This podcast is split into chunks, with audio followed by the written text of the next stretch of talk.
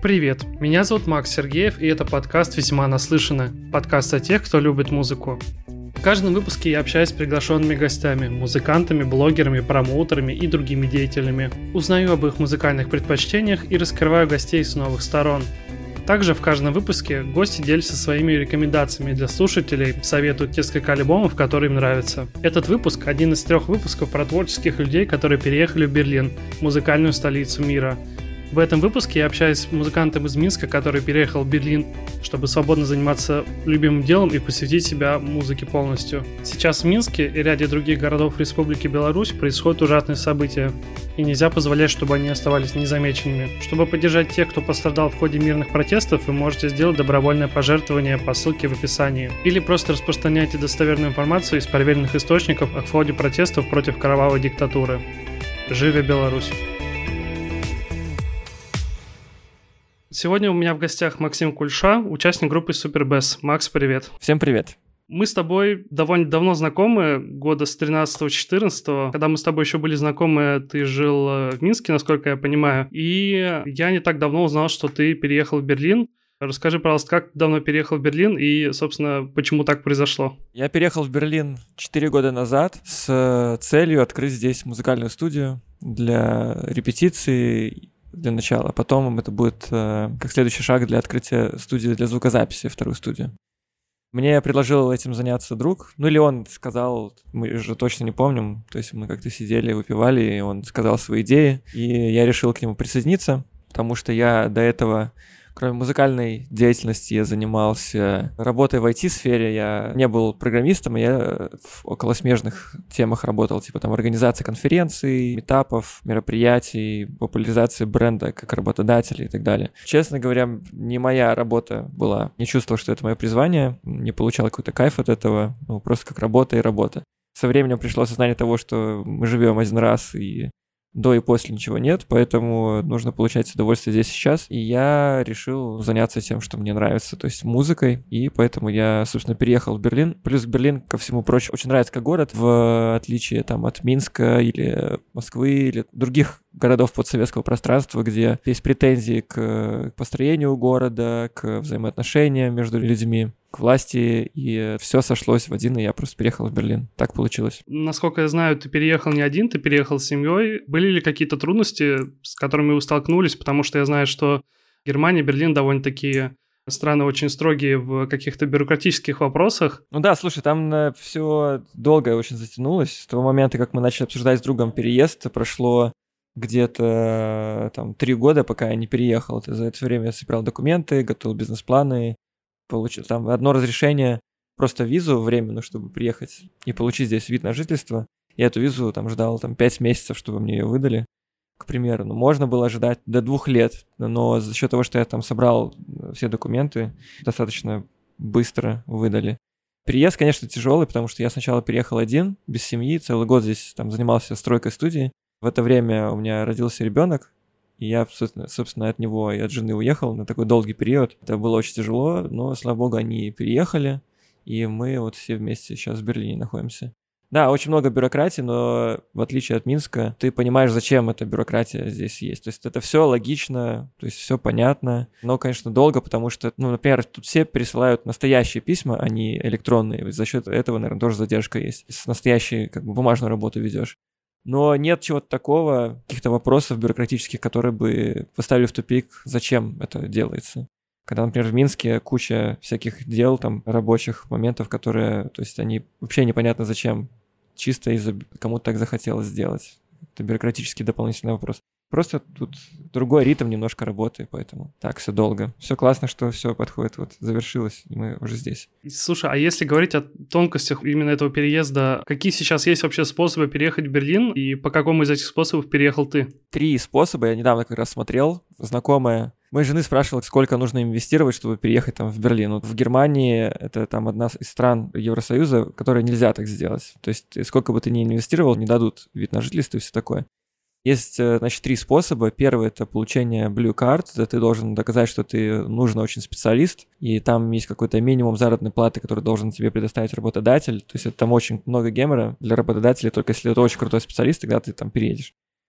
Это первый случай. Второй случай — это если ты индивидуальный предприниматель, то есть фрилансер, открываешь ИП, индивидуальное предпринимательство и, собственно, там работаешь как артист или там... Или третий способ — это вот как я сделал. Ты, ты открываешь фирму, то есть ОАО, ну или как ГМБХ тут местная, и устраиваешь себя как директора. И, получается, сам себе выдаешь запрос на переезд, и так вот оформляется. Это, можно сказать, почти как индивидуальное предпринимательство, потому что ты первый человек, который, собственно, работаешь в фирме как директор. Многие так делают. Если я правильно помню, по-моему, я читал в твоем фейсбуке то, что когда грянул коронавирус, вам правительство Берлина оказало очень хорошую поддержку. Да, Сенат Берлина постановил, что нужно выделить помощь малому и среднему бизнесу, ну и, конечно, и крупному и так далее организовал онлайн подачу заявок. На сайте выстроилась большущая очередь, чтобы подать заявку порядка 300 тысяч человек. Это когда вот я видел последний раз, но я уверен, что там было гораздо больше. Там э, выдавали всем 5 тысяч евро, плюс можно было запросить плюс еще 9 тысяч евро. То есть там такая аппликация была, подача заявки, где ты просто вносишь там свои данные, контактные данные фирмы, свой номер, налоговый номер предприятия, адрес и так далее, и э, запрашиваешь, сколько денег тебе нужно для помощи. То есть на доверие такое устроено все было. Не надо было загружать никаких документов, просто вот заполнить такую информацию номер счета и отправить заявку. И буквально на следующий рабочий день на счет там я получил 14 тысяч евро, то есть на счет студии, что, конечно, очень спасло ситуацию, потому что я закрыл студию на два месяца, плюс еще там было какое-то время, там месяц, когда народ еще просто музыканты не хотели ходить, потому что боялись выходить и встречаться. И это, конечно, была очень большая помощь со стороны правительства и очень быстрая, оперативная, это очень было круто. Тут вопрос вообще не о цифрах, можешь это не озвучивать. Тяжело ли содержать вообще студию? Я не говорю именно про вот эти коронавирусные времена, а вот в обычное время как это вообще все происходит?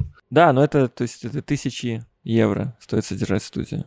Это достаточно большое количество денег. В Минске, не знаю, как в Москве, но в Минске такое бы точно не пошло, потому что очень большие инвестиции и очень маленький, маленькая выдача. Это бизнес не даже скорее не про бизнес, это бизнес про увлечение. То есть можно вложить такое же количество денег, и гораздо будет больше выхлоп, чем э, вот я этим занимаюсь. Ну, просто мне это нравится. Вот все. Ну, очень много трудозатрат, время затрат, и очень много тратится денег, но мне нравится, их хватает на жизнь, в принципе. Какие группы вас вообще репетируют, и если кто-то, может быть, известный, или что творчество ты бы смог сходу отметить? На самом деле, разные очень люди репетируют. Я думал, что тут будет репетировать как обычно, то есть я не знаю, как в Москве, но вот в Минске среднее лицо, которое заходит на репетиции, это, это парни 16-25, не младше, не старше. Они играют какую-то альтернативную музыку от рока до постпанка, грубо говоря. Остальные просто не ходят. Здесь просто очень тяжело вычленить среднего посетителя, потому что это от 17 э, до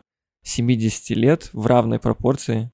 Ну, конечно, там, может, там больше ходят среднего возраста, там 30 лет, около того но очень достаточно равномерно все разбросано. Но я думаю, где-то там 75% парней и 25% девушек играют совершенно разную музыку. От кантри, металл, э, джаз, басанова, психодел, хип-хоп, э, какие-то браз с трубами. Э, с духовыми, да-да. С духовыми инструментами. То есть очень разная публика, и это очень радует. И из разных стран. Могу смотреть, откуда приходят платежи, потому что у нас ты платишь вперед за репетиции через сайт, и там можно смотреть, откуда пришли платежи. Просто со всего мира люди, кроме там Антарктиды, наверное, еще оттуда не было, а так со, со всех э, континентов, со всех стран, потому что как Берлин — это музыкальный центр мира, один из. Тут достаточно дешево жить, для начинающего музыканта это важно, так и и как бы центр Европы тут очень удобно гастролировать. Если ты даже залетел сюда перед гастролями, можно отрепетировать и поехать в тур. То есть, наверное, поэтому объясняется. Из известных музыкантов тут репетировала... Есть такой артист Peaches. Вот у нее есть группа, у нее есть своя студия тоже в Берлине, но вот она там, если бывает студия у нее занята, то ее группа приходит репетировать ко мне, они отрепетируют программу и потом уже идут к ней в студию делать финальный прогон. Еще есть такая группа Fastones, это такие гаражные рокеры, достаточно легендарные из 80-х. Там остался один чувак от них уже, и он там нанялся новых музыкантов, и они там ходят, периодически репетируют. Еще The Gang of Four была такая группа, и вот барабанщик ходил сюда репетировать перед их концертом, потому что он в Берлине сам живет. И он сюда ходил заниматься, но после гибели их лидера гитариста сейчас как бы распалась группа. Нина Кравец приходила репетировать здесь со своим другом. Слушай, а если говорить не про работу, а про какие-то бытовые моменты, какие вот ощутимые различия вы заметили, когда переехали в Берлин? Тут все идет через призму родительства, то есть у нас ребенок, и, конечно, это очень сильно замечаешь каких-то деталей, которые ты не обратил внимания, и в первую очередь это безбарьерная среда в Берлине, то есть можно с коляской пойти куда угодно без машины, то есть ты можешь выйти, спуститься в метро, пройти да, куда угодно, там в парке, вообще без машины можно наслаждаться жизнью, маленькие дороги для машин, то есть можно идти вдоль дороги и не париться, что там шесть полос, все едут, ревут и все такое. Тут все заточено на то, чтобы с детьми куда-то ходить. Если какие-то кафе, а, они против, например, колясок, то это сразу идет большое возмущение общественности, как так, как вы вообще такое себе позволили и так далее. Бойкот этих мест. Поэтому через эту призму гораздо легче переносится город. То есть, когда мы переезжали, ну, когда еще моя дочка была маленькая, она в коляске мы ее привозили. Когда мы переезжали в Минск или в Москву, это, конечно, был полный э, разрыв шаблона, как люди вообще выживают в таких условиях. То есть, если у тебя нет машины, ты не можешь никуда далеко поехать и все такое классные места здесь, бары, клубы, легендарные какие-то места. Очень зеленый город, очень зеленый город, это просто... То есть можешь смотреть из окна, и не где-то будут деревья, а это будет везде. Конечно, в центре чуть по-другому, то есть в самом там Митте где-то, то есть самый центр, то есть это такой небольшой пятачок. А в остальных местах очень много парков, это мне очень нравится. Очень много озер, когда ты можешь приехать. Э, то есть, можно сказать, это почти за город, но там метро ходит туда. Ты просто выходишь из метро, там прошел 10 минут, и там крутой очень пляж в например. Ну, вообще, очень люблю Берлин. Всем советую приехать в гости. Я успел до, прям вот, мне кажется, только началось какое-то движение именно по коронавирусу. Я успел съездить в феврале. Мы ездили просто отдохнуть, хотя это была зима, но, в принципе, я был всем доволен. Я прям, чем чаще приезжаю в Берлин, я тем больше хочу там остаться, потому что это особенно познается в разнице, когда ты приезжаешь, допустим, обратно в Калининград, ты просто задаешься вопросом, почему мы не можем так же жить? Тут уходит, там, знаешь, всякие глубокие рассуждения, что все плохо, безнадежно, побыстрее хочется уехать.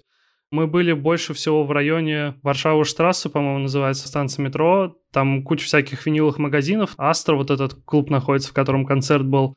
Ну да, это самый такой, э, один из самых туристических районов клево. Там очень много магазинов, клубов, э, баров э, и все такое. Ты всегда движ там и днем, и ночью. Но это другие районы на самом деле тоже крутые. И то есть, если ты уже живешь в Берлине, то тебе, конечно, каждый день под окном не хочется слышать там вопли, крики и все такое. И люди там приезжают в какое-нибудь другое место. Я когда первый раз приехал сюда, я не помню, когда это было, мне, честно, тоже был февраль там или что-то такое, мне вообще, блин, город как город, вообще не было никаких впечатлений, как, например, знаешь, в Барселону приезжаешь и сразу глаза по, там, по рублю, там, вау, как может быть здесь так классно, там море и все такое, сразу же влюбляешься в город. Но потом, конечно, со временем чуть-чуть там разочаровываешься в каких-то мелочах, там, ну, как обычно бывает. Не когда переезжаешь надолго, то трава перестает быть такой зеленой, как она кажется с первого раза.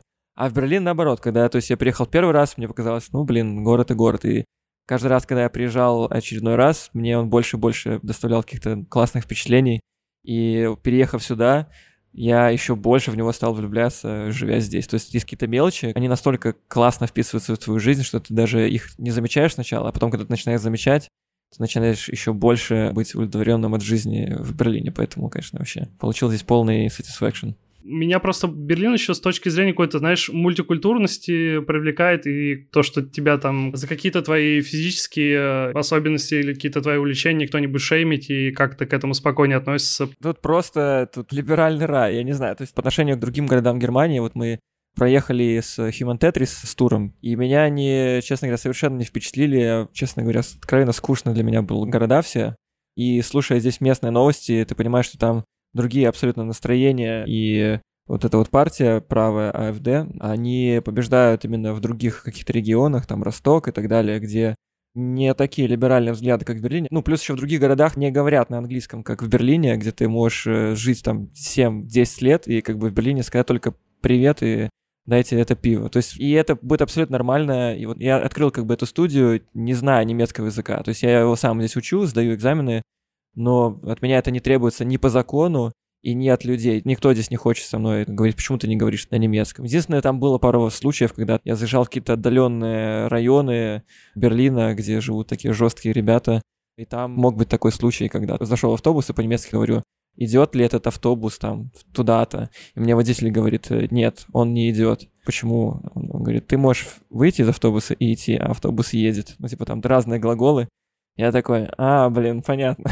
ну и слышится такая враждебность, как бы она, ну, есть, конечно, но я ее там раз, грубо говоря, только встретил, и то это был, можно сказать, почти не Берлин. В плане либеральности, свобод э, и принятия тебя таким, каким ты есть, неважно какого ты пола, идентификации пола или вообще без пола, и каком языке говоришь, какой цвет кожи и так далее. Здесь с этим очень круто, если сравнивать там с другими странами, городами и так далее. Это просто вот как мекка такая для свободных людей, я думаю, в Европе, если не в мире. Мне как раз друг рассказывал то, что в Берлине очень развито, я не запомнил название, но он рассказывал, что есть где-то на Фейсбуке группа, где люди либо уезжают, либо просто дают вещи совершенно там безвозмездно, либо за какие-то там символические деньги. Это очень много, во-первых, групп в Фейсбуке по разным вообще интересам. То есть это могут быть мамы, которые меняются своими советами и вещами. Это могут быть собачники, которые им скучно гулять, они встречаются друг с другом. Это вот есть э, две большие группы музыкантов в Берлине. Это одна на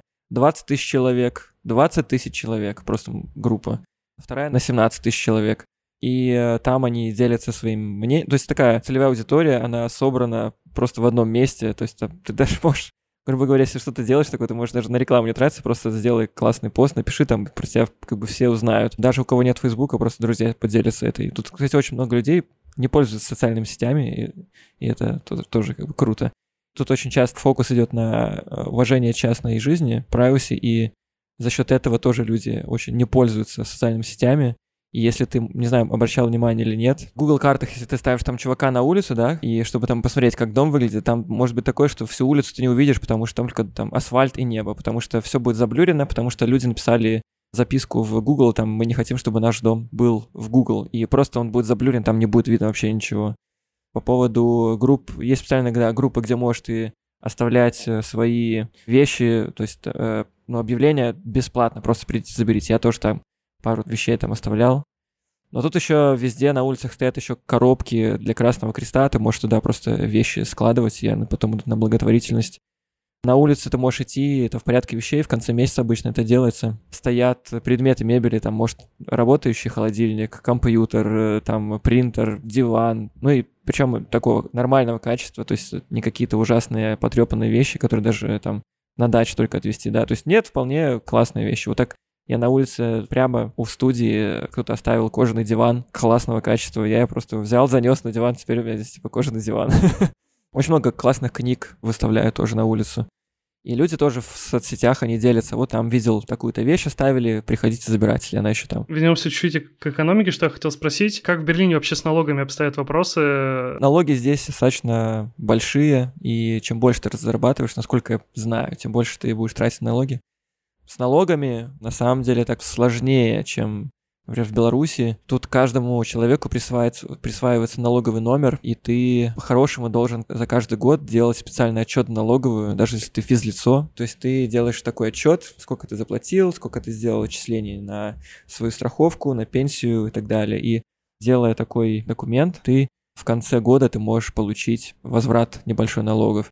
И для переезжающих тоже есть какие-то послабления такие вот там за переезд я получил почти 4000 евро за год обратно налогов, которые я платил.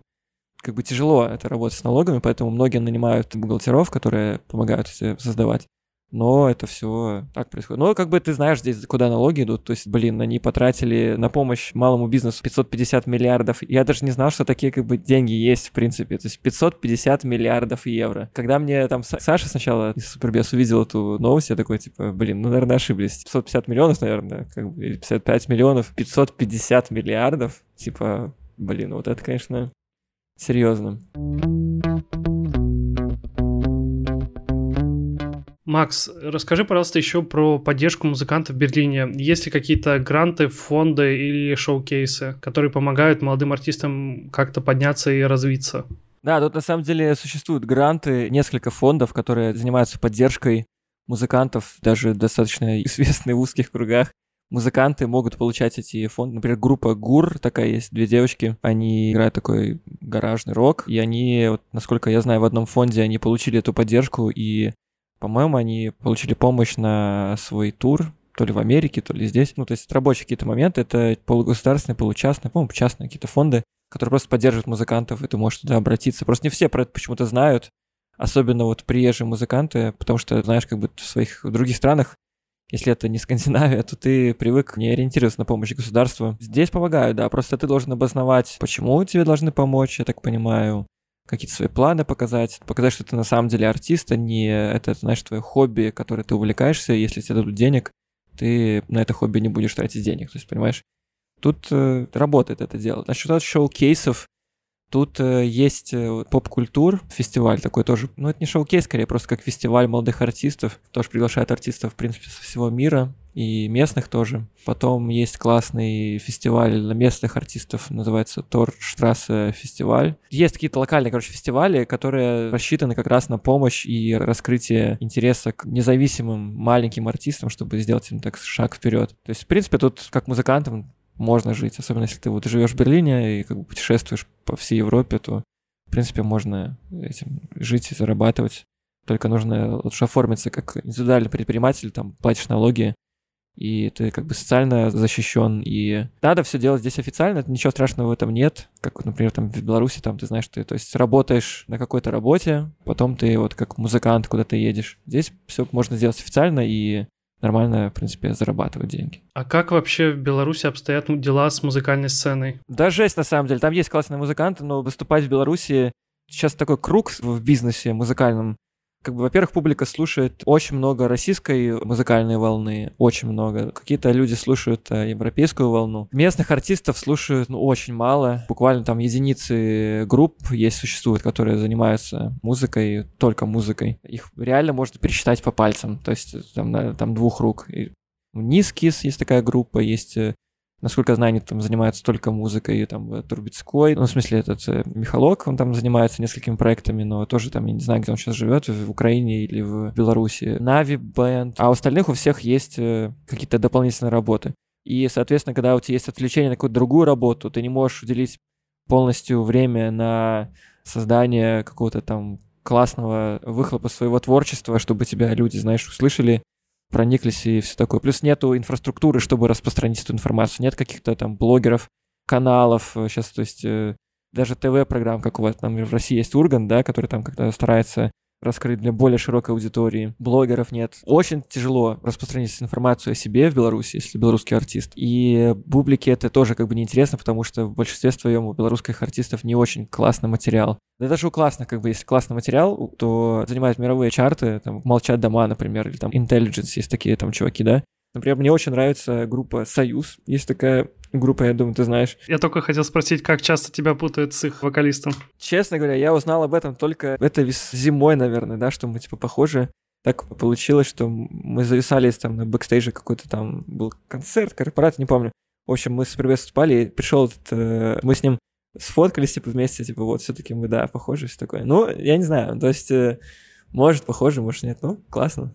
У них, по-моему, это был первый альбом, где они как раз еще сами на обложке были, я просто смотрю на него, думаю, блин, Типа Максим или нет? Да, я вроде бы не видел новостей о том, что у тебя какой-то еще есть сайт-проект, и думаю, как так? Но потом оказалось, да, что это вообще другой человек. Кроме Союза, Длина волны есть такая классная группа, они недавно на лейбл подписались э, чувихи из э, Chromatics. Я не знаю, сейчас существует группа или нет. Была группа Федорович. Я не знаю, знаешь, что такое или нет. Да, знаю. По-моему, этот чувак еще существует. В смысле, как проект Федорович. Еще у него есть сейчас новый проект, называется «Блеск Бати». А, я знаю, да, тоже. Классный чувак. Ну, я, ну классная музыка, молодец. Слушай, а по поводу творчества, как Берлин вообще повлиял на вас? Я слушал ваш последний альбом, и я как бы это понял, но не мог бы для, ты, для наших слушателей больше дать контекста. Этот альбом мы записывали уже раздельно, когда я переехал в Берлин, и была возможность здесь посидеть э, вплотную заняться звучанием, потому что предыдущие два альбома, то есть первый альбом мы составили из э, хорошо записанного предыдущего уже демо-материала, который у нас был. Мы просто все скомпоновали, заново записали, добавили четыре песни, там три, и получился как бы первый альбом. Второй альбом, мы его записывали вот в сложный период, когда я покидал свою работу, переезжал в Москву, на, потому что мы дочку, моя жена рожала в Москве, Последние работы были с переездом в Берлин. Альбом мы выпустили вопреки, и на самом деле там очень много каких-то недоработок, которые мне на самом деле не очень режут как-то слух.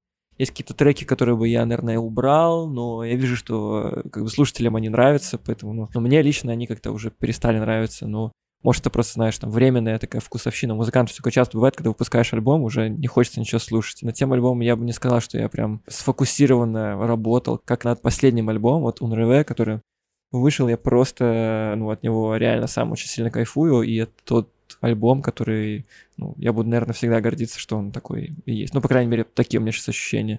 Я его записывал, получается, в, на студии здесь в Берлине, а Саша дополнял бас из Минска, и мы, собственно, через интернет обменивались набросками. Потом Саша приехал в Берлин, мы записали альбом. Саша обратно поехал в Минск, и в Минске переписал бас, потому что там не понравился. Ну и, собственно, вышел такой альбом. Я бы не сказал, что берлинская сцена очень сильно повлияла, как многие, особенно чуваки, любили писать, Максим переехал в Берлин, и, значит, на него повлияло Бергхайн сцена и э, техно Берлина, это сразу слышится. Да нет, на самом деле полная херня. Э, я не хожу в клубы в то время, когда я записывал альбом, не ходил в клубы, я, потому что я работаю как бы 12 часов в день, без выходных, у меня здесь ребенок, и просто не было времени посетить клубы. Влияние оказало просто то, что нам надоел такой классический звук постпанка с первых этих двух альбомов, со всех концертов.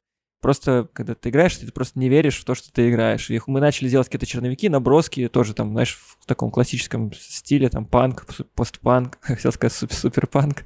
Не было удовлетворения какого-то. Потом мы взяли паузу небольшую, поэтому, собственно, так альбом долго этот делался. Небольшую паузу, начали слушать какие-то другие композиции, Саша подсел на электронику, он мне поскидывал каких-то треков, я тоже там начал слушать каких-то электронных музыкантов, поэтому родилась такая идея сразу же создать, как должен звучать альбом. То есть это будут какие-то ambient, электроник, э, техно, какие-то треки. Есть такая группа Бронский бит, если ты знаешь, там типа Smelltown Boy, там все такое. И вот на самом деле это вот альбом у них, там где Smelltown Boy, у них там на самом деле, вот как Smelltown Boy трек, у них типа их три на самом деле на альбоме трека, а все остальные там девять. Это какие-то там джазовые, фанковые, какие-то непонятные треки, которые если слушать, например, Smell Tomboy и там другой трек с этого альбома, то ты вообще не поймешь, что это вообще одни и те же музыканты, только по вокалу там можно понять. И у меня тоже зародилась такая идея, блин, а почему бы не сделать какие-то массовые треки, которые там, в принципе, наши слушатели будут слушать, не особо напрягаясь, почему вот так изменилось звучание. Например, «Ожог» или «Забираю» трек, там еще там какой-нибудь есть. А остальные треки сделать какие-то совсем другие, атмосферные, чтобы когда ты слушал альбом, он тебя погрузил в какое-то состояние, и какие-то проблески сознания, да, там несколько треков, и в конце ты уходил вообще в какой-то астрал. Поэтому родилась идея создать, то есть уже в процессе уже работы над демо, идея была такая, что создать альбом, который будет называться как сон какой-то, потому что все тексты, стихи, которые писал, они так или иначе были связаны со смертью, предсмертным состоянием, или можно сказать, что это все-таки сон, то есть такое, знаешь, полугипнотическое состояние, в котором ты мыслишь там о принятии себя в этом мире, кто ты во Вселенной, кто ты на географической плоскости. Такие широкие достаточно мысли. Соответственно, родилось название альбома «Сон», «Реве», типа по-французски, да, и еще «Реве», типа «Рейв», типа вечеринка электронная, да, и оно как-то все совпало, и Саша сделал обложку «Рот девушки», то есть, когда тоже просыпаешься, ты помнишь какие-то части только сна, то есть ты какую-то идею, но ты не помнишь, что конкретно там было тоже как лица, то есть ты помнишь какую-то там часть э, человеческого тела, лица, но ты не помнишь там фотографично точно, что было. В основном так происходит у нас, по крайней мере. В принципе, такой альбом классно, вот когда слушаю перед сном, ты слушаешь и в конце засыпаешь, и трек последний тоже называется «Засыпаю», и он вводит такое в полутрансовое состояние, и мне очень нравится этот результат. Еще раз повлиял просто электроника, которую мы слушали, а не какая-то берлинская сцена. То есть вот весь секрет. Вы еще когда жили в Минске, вы очень много турили по Европе. Какие города были самые запоминающимися? Может быть, какие-то отдельные выступления там прям были фестивальные или сольные? Очень крутой был э, момент, когда мы только там, в принципе, начинали играть концерты. Это еще Паша с нами был, там клавишник. Мы разгулялись, что он заснул немного на бэкстейдже. Это было, в Латвии большой фестиваль Positivus назывался. Он заснул. Мы же там увиделись, да, собственно. А, точно, да. Вот, короче, там народ начал кричать перед нашим прям выступлением «Super Besse». Я был вообще на другой сцене, смотрел Warpaint, по-моему, как там выступали. Но я смотрю по времени еще вроде нормально. Я прихожу, и Паша говорит, блин, чуваки, я, короче, спал здесь типа, на бэкстейдже, и я проснулся из-за того, что кто-то кричит Super Besse, и это, оказывается, зрители кричали. Ну и было очень прикольно. Я вообще не знаю, как так получилось, что нас там народ начал вот так слушать. И, блин, что столько слушателей пришло на маленькую сцену. Еще было тоже в, в Риге очень клевый момент, когда мы выступали без анонса концертов в супер маленьком баре, который уже не существует. Человек там 30, может быть 50 туда влезает. Но там было... Ну, люди на сцене стояли, то есть там как бы сцены почти не было. Было такое ощущение с публикой единения от песен, что я просто как будто на чужом концерте побывал. То есть я там стоял просто... В... Там был маленький зал, я в середине зала там вышел, там стоял, пел.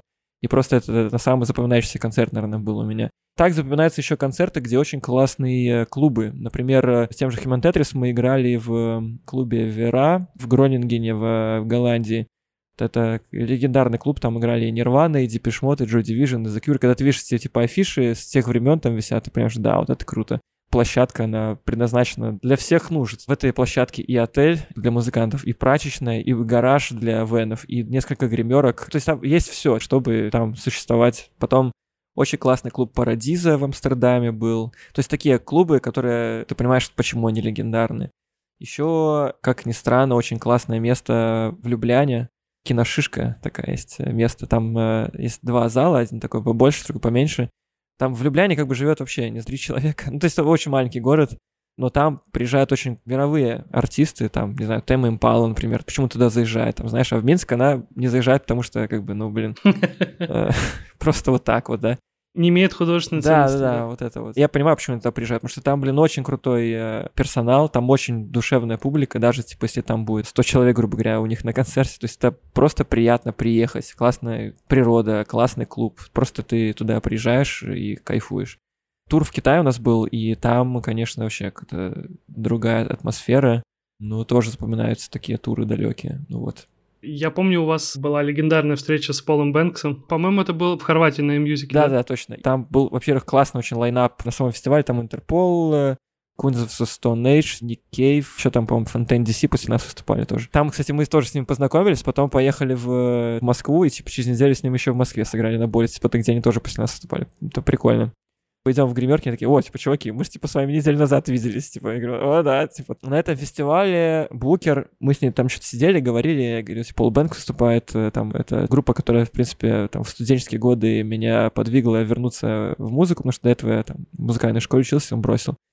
И конечно, тинейджерская мечта, типа, с ним э, увидеться. И вообще ни разу не был на их концерте. Она вообще ничего не говорила. Просто, а, ну, классно. Там общая гримерка большая была, и он заходит, и Саша такой, ну, пойдемте поздороваемся.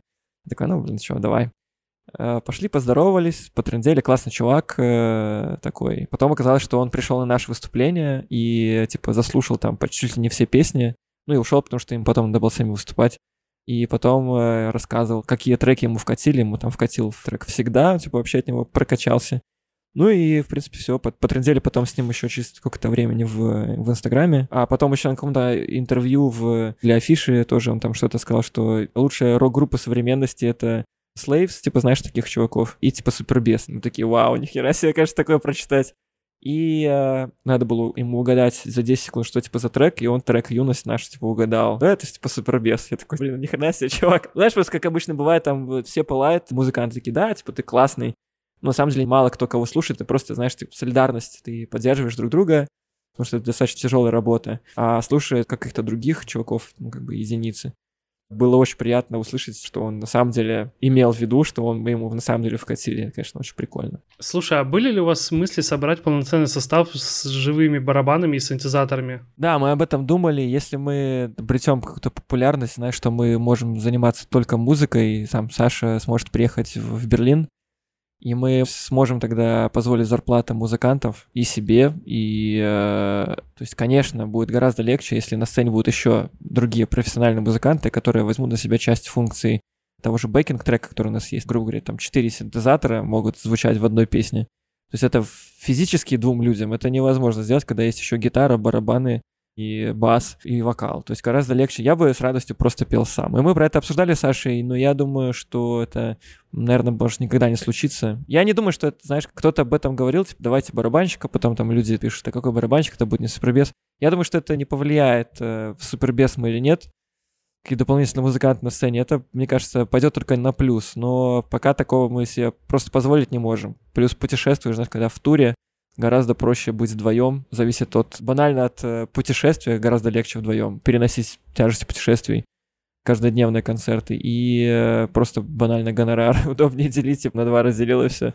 То есть меньше гораздо оборудования, если у тебя бэкинг трек. А если много людей, то сразу возрастают издержки на содержание, на провозку оборудования нужно уже нанимать чувака, который будет работать э, полноценным букинг-агентом не в плане с заведениями, которые будут работать, а будет работать именно с, там, с гостиницами, с перелетами, с приездами и так далее. То есть гораздо больше работы на самом деле, которые не так очевидны. Чтобы позволить себе прям большую группу иметь, 4-5 человек, то это, конечно, нужно очень много зарабатывать для этого. То есть мы не, не такая группа пока что.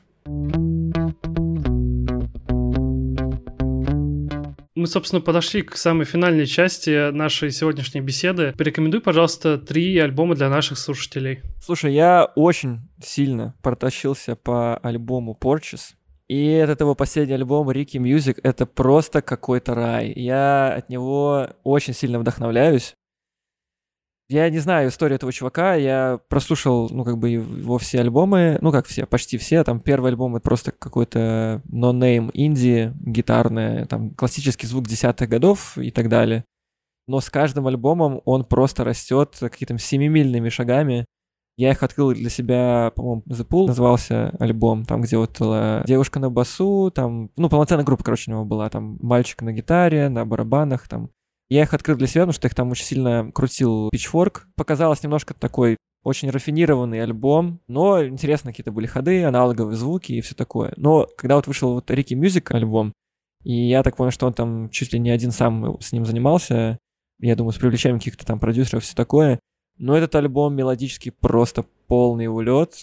Я вот до сих пор его слушаю периодически и просто получаю максимальное наслаждение. Всем советую его заценить. Ricky Music называется, от Porches. Второй альбом, который я в последнее время слушаю, это King Gizzard and Lizard Wizard. А альбом называется Infest the Red's Nest. Почему мне этот альбом понравился? Ну, как бы, я думаю, все знают про King Gizzard, Lizard Wizard. Типа, такая достаточно популярная группа. Они там и, по-моему, в России тоже выступали и все такое. Но почему этот альбом мне так вкатил? Потому что вот было 18 по-моему, год или 17 где они сказали, мы выпустим 5 альбомов, и они выпустили 5 альбомов, и все были, в принципе, клевые. Но, блин, предпоследний вот альбом, Fishing for Fishes, такое говно. Там какие-то электробуги, там просто что визуально, что музыкально, что подача, как-то вайп этого альбома. Мне настолько дико не вкатил, что я просто этим альбомом уже был готов похоронить эту группу для себя и слушать только вот, ну, типа, предыдущие какие-то альбомы. И тут они буквально, типа, через несколько месяцев, в этом же году, короче, выпускают металл-альбом. И я такой, типа, блин, ну как можно было с со сладкого электробуги 70-х, там, блин, перескочить в металл, и они до сих пор играют как бы на фендерах, и, блин, это настолько круто звучит, местами Рамштайн, местами какая-то металлика, местами все с таким психодел э, оттенком, что это просто максимально улетный альбом. И я от него, ну, тоже очень сильно прокачался, до сих пор слушаю. Я, кстати, недавно его только полностью послушал. Я не слушал там некоторые из предыдущих, но я просто включил. С каждым, типа, новым альбомом я не могу понять, они это серьезно или нет.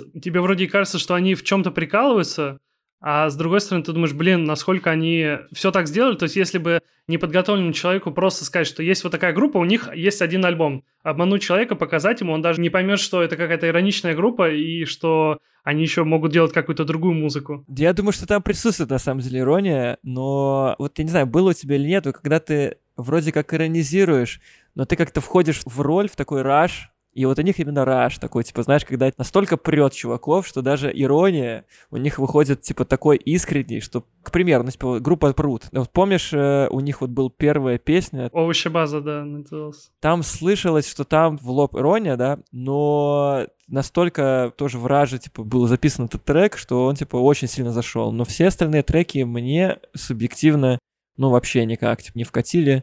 Так вот, King Gizzard, типа, у них все вот последние альбомы, ну, кроме вот, которого я пометил. Так, а третий альбом какой будет? Есть такая артистка, я ее узнал, потому что она ходит там, репетирует ко мне на студию в Берлине. Ира, Е-Е-Р-А, типа, если так, знаешь, по-простому говорить, как называется.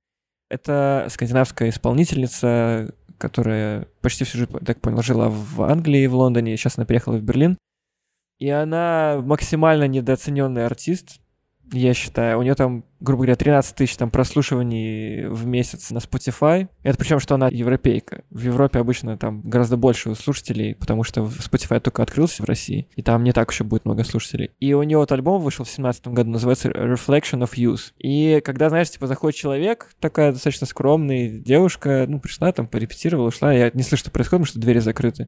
И когда я спросил, ну, типа, как называется твой там проект, все такое, и когда послушал трек Living, я просто обалдел, откровенно говоря. Очень круто записан трек, и, в принципе, весь альбом такой, он, э, блин, я не знаю, чем сравнивать. Ну, типа, как э, Velvet Underground, только, знаешь, типа, современный манер, и такой чуть более попсовый, но такой меланхоличный. И э, вот называется Reflection of Youth, альбом от э, Era.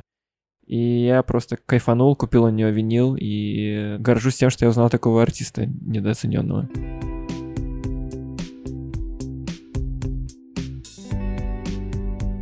С вами был Макс Сергеев и подкаст «Весьма наслышано». Спасибо всем, кто ставил оценки в подкаст-приложениях и присылал свои отзывы. Это супер приятно. Если вы этого еще не сделали, то не стесняйтесь. Это бесплатно. Каждая звездочка и отзыв в iTunes и других подкаст-платформах увеличивают шанс того, что подкаст услышит больше человек.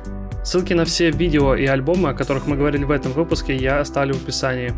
А также, чтобы быть в курсе всех новостей подкаста, подписывайтесь на мой телеграм-канал. Там я буду публиковать анонсы и ревью новых альбомов. Ссылка будет в описании. Дальше будет только интереснее. Услышимся.